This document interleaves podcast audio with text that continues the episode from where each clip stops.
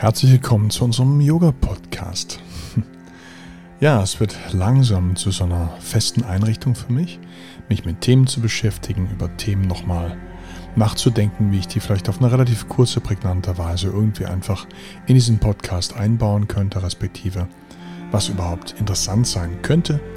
Und heute habe ich ein Thema mitgebracht, was ganz bestimmt interessant ist und was vor allem absolute Alltagsrelevanz für unsere Yoga-Praxis hat.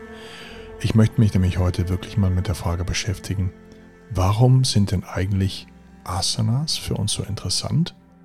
Und warum sind Asanas auch eigentlich so wichtig? Und wenn, wie muss ich vielleicht Asana ausführen, damit Asana für mich ein wertvoller, bereichernder Bestand meiner Yoga-Praxis wird? Also, wenn du Lust hast, mir mal meinen Gedankenkonstrukten und dem äh, sozusagen lauten Nachdenken darüber wieder mal über die Schulter zu gucken, dann bleib gerne jetzt dran.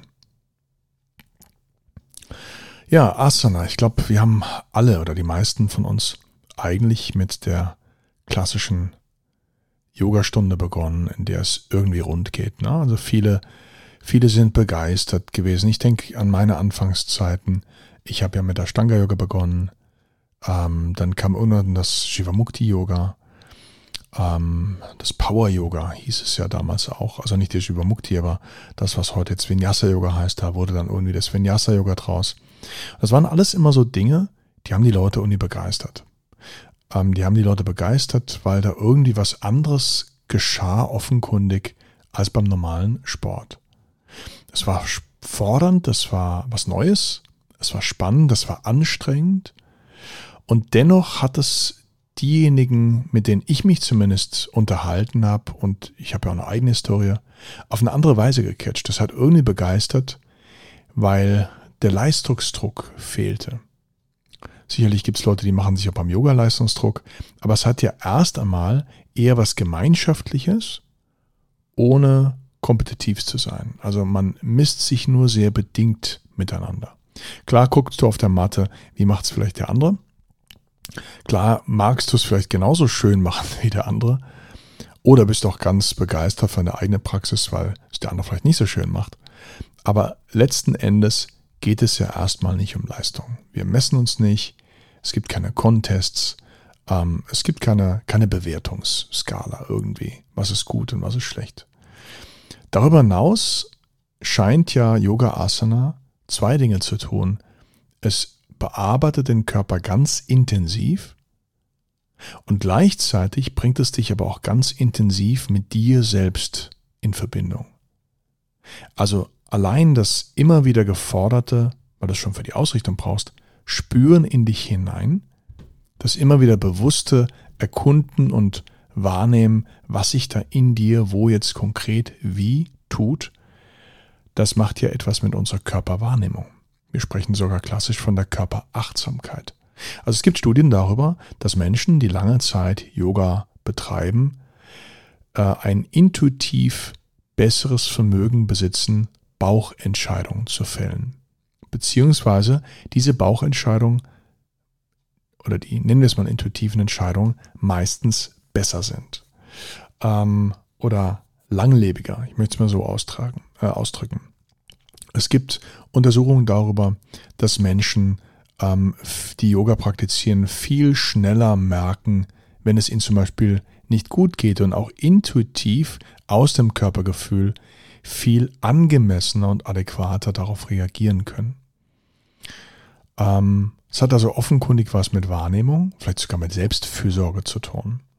Gleichzeitig hat diese ganze Asana-Sache ja auch äh, noch einen ganz anderen Faktor, also wenn wir an die rein auf den ersten Blick wahrnehmbaren und sichtbaren körperlichen Aspekte schauen, dann fallen ja zwei Dinge auf einen Schlag auf. Das eine ist Dehnung. Ne, also die meisten, es gibt ja so Glaubenssätze wie ich kann kein Yoga machen, weil ich bin nicht flexibel genug, aber die meisten assoziieren ja mit Asana-Praxis Flexibilität.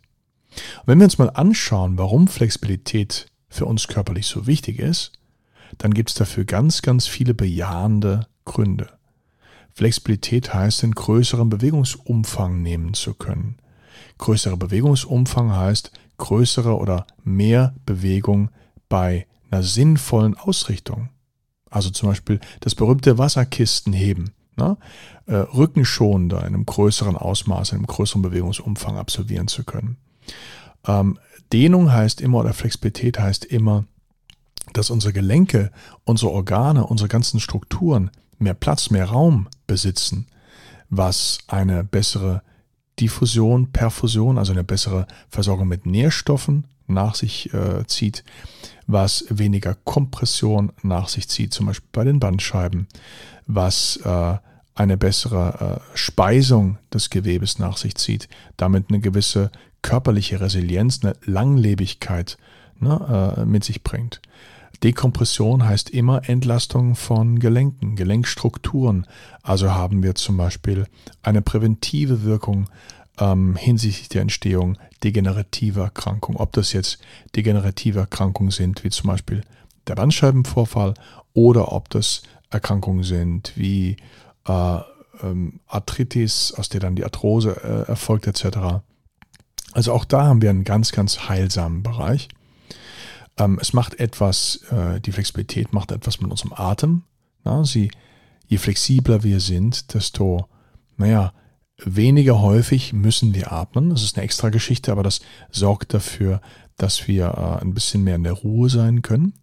Grundlegend ist jede Dehnung, also jeder Akt von Dehnung sozusagen, ein parasympathischer Impuls. Und ein parasympathischer Impuls heißt für uns immer raus aus dem Stress oder runter mit dem Stress, runter mit der Spannung in der Muskulatur. Ja, das heißt also eine Reduktion von Stresshormonen, Adrenalin, Noradrenalin, Cortisol. Also allein die Dehnung, es gibt noch ganz, ganz viele Aspekte. Man sagt ja, in einem flexiblen Körper wohnt ein flexibler Geist. Ja, ähm, da verweise ich mal auf den Podcast mit den Koshas. Aber Dehnung hat ganz, ganz viele positive Aspekte. Ja, allein schon die Verletzungsprävention. Ähm, der zweite große Aspekt neben der Dehnung, der einfällt, ist natürlich auch die Kraft. Ja, also ich glaube, dass die meisten dynamischen Yoga-Stile doch auch bekannt sind für hm, das Maß an Kraft, was sie dir abfordern. Und Kraft ist ja etwas, was der Organismus, das System braucht, um seine Grundstabilität, seine Grundstruktur überhaupt halten zu können. Und wenn ich mir jetzt mal anschaue, dass die meisten von uns den ganzen Tag sitzen oder stehen, liegen wohl weniger, aber körperlich zu inaktiv sind, dann brauchen wir die Kraft auch. Und das Schöne am Yoga ist ja, wir arbeiten ja über immer ganz, ganz große synergistische Verbände von Muskeln und, und Gewebe, sodass natürlich auch immer der Körper wirklich in seinem ganzen Umfang, über die ganzen Längen seiner Strukturen so beübt, beackert sozusagen, trainiert wird, wie das eigentlich dem Körper von seiner Grundfunktion von Bewegung auch entspricht. Und du hast bestimmt schon gemerkt, dass ähm, in Asanas Nehmen wir mal eine Planke. Ähm, verschiedene Menschen verschiedene Dinge spüren. Ja, der eine sagt, was soll ich denn hier spüren? Und der Lehrer sagt meistens, ja, was spürst du denn? Und hoffentlich sagt der Schüler das und das und sagt nicht, gar nichts. gar nichts spüren geht nicht. Ne? Aber das liegt daran, dass immer die kürzeste oder schwächste Struktur innerhalb eines größeren Verbandes von Strukturen, die da gemeinsam interagieren und miteinander arbeiten, natürlich als Erste aufgibt und sich meldet. Und damit stärken wir auch immer die notwendige Struktur, nämlich die, die innerhalb dieses sich bewegenden Verbandes oder für die Bewegung zuständigen Verbandes anteilig am schwächsten ist. Also es ist auch gleichzeitig ein sehr sinnvolles äh, Stabilitätsprogramm. Wenn du dich ein bisschen mit den faszialen Ketten im Körper auskennst, die auch gleichzeitig die großen synergistischen Bewegungsketten der Muskulatur abbilden, und guckst dir die Asanas an, dann deckt eine gut sequenzierte Stunde in Kraft und Flexibilität, aber halt auch in der Kraft, weitestgehend alle großen Ketten ab. Das heißt also, wir geben dem Körper Raum, Flexibilität und gleichzeitig Stabilität überall so, wie es passt, damit es dem Körper gut geht. Und dann groß und dick unterstrichen ist er auch in seiner Funktion meist weitestgehend schmerzfrei. Und dann geht es uns ja auch geistig ein bisschen besser.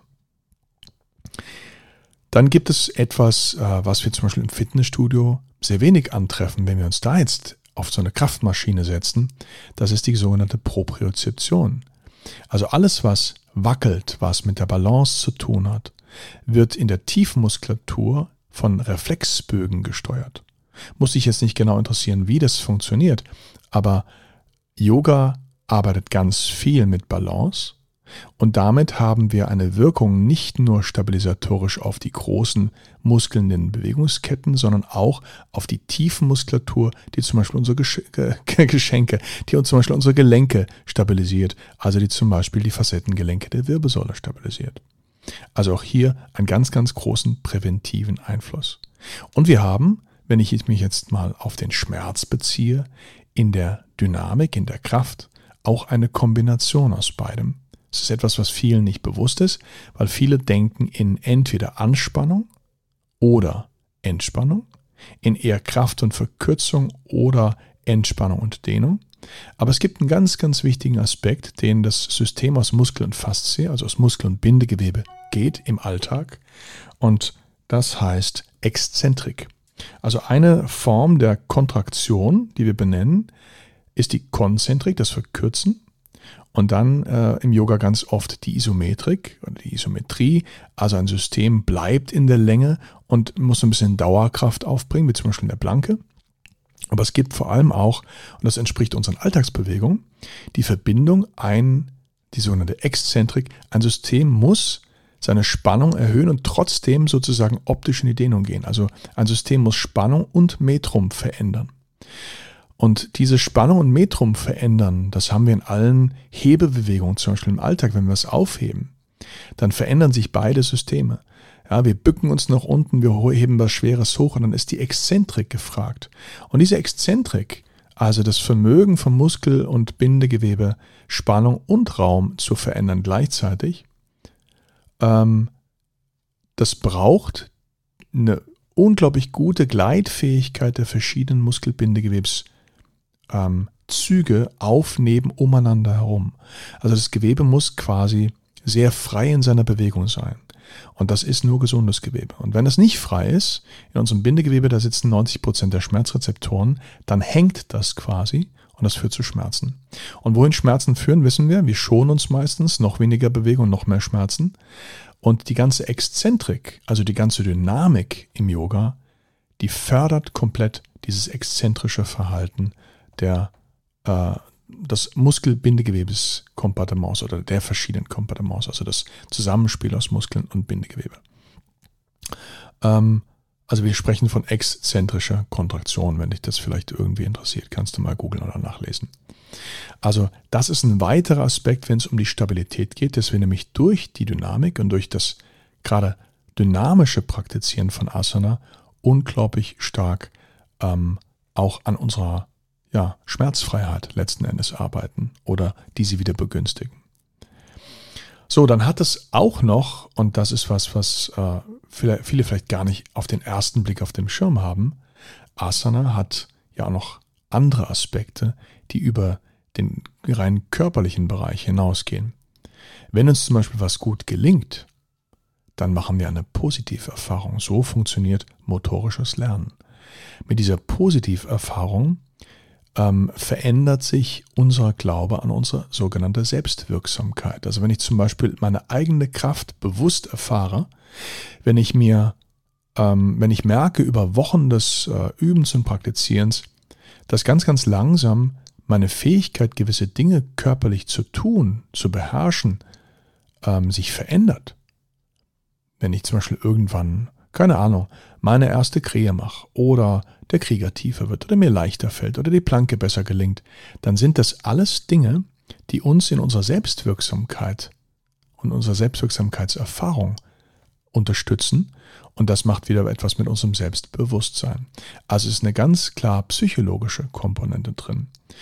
Und da ist die Kraft, die Balance und auch die Flexibilität sind ganz entscheidende ähm, hm, mir fällt kein anderes Wort ein, Dinge, also Prozesse, die in uns ablaufen, die etwas mit unserem Vermögen an unsere eigenen Qualitäten und Ressourcen zu glauben machen.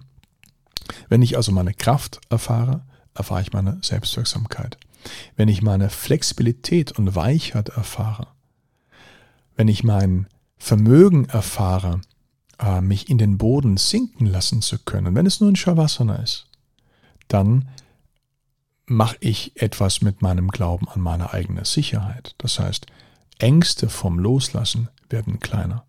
Ja? Ich fühle mich wohler mit der Zeit in der Stille. Und das alles macht Körper.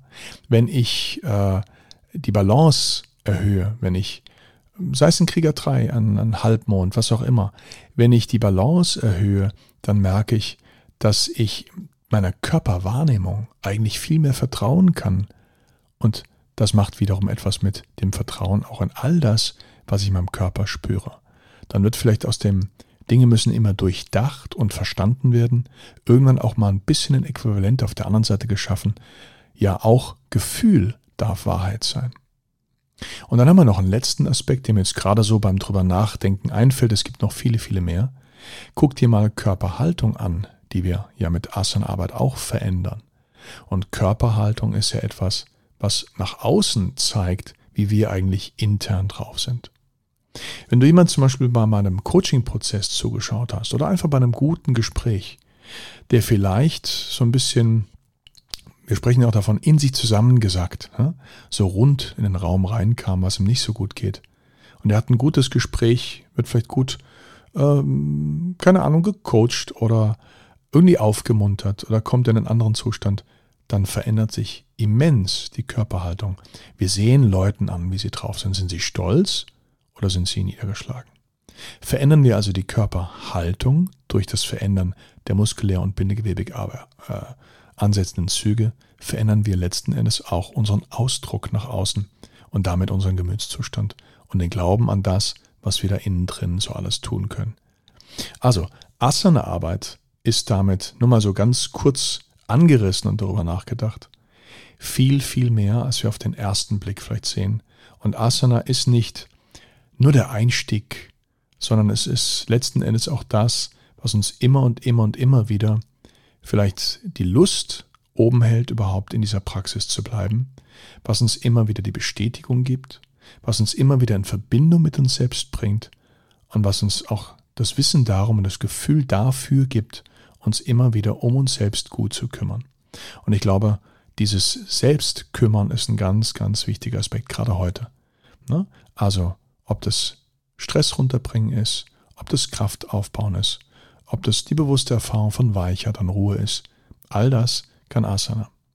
Und ich finde, da kann es schon eine ganze Menge. So, war ein kleiner Überblick, eine kleine Idee mal über Asana überhaupt zu sprechen, weil es geht ja nicht nur um Technik, es geht ja auch darum, was kann Asana. Und ich hoffe, es hat ein bisschen Spaß gemacht, war wieder mal informativ und ich freue mich aufs nächste Mal.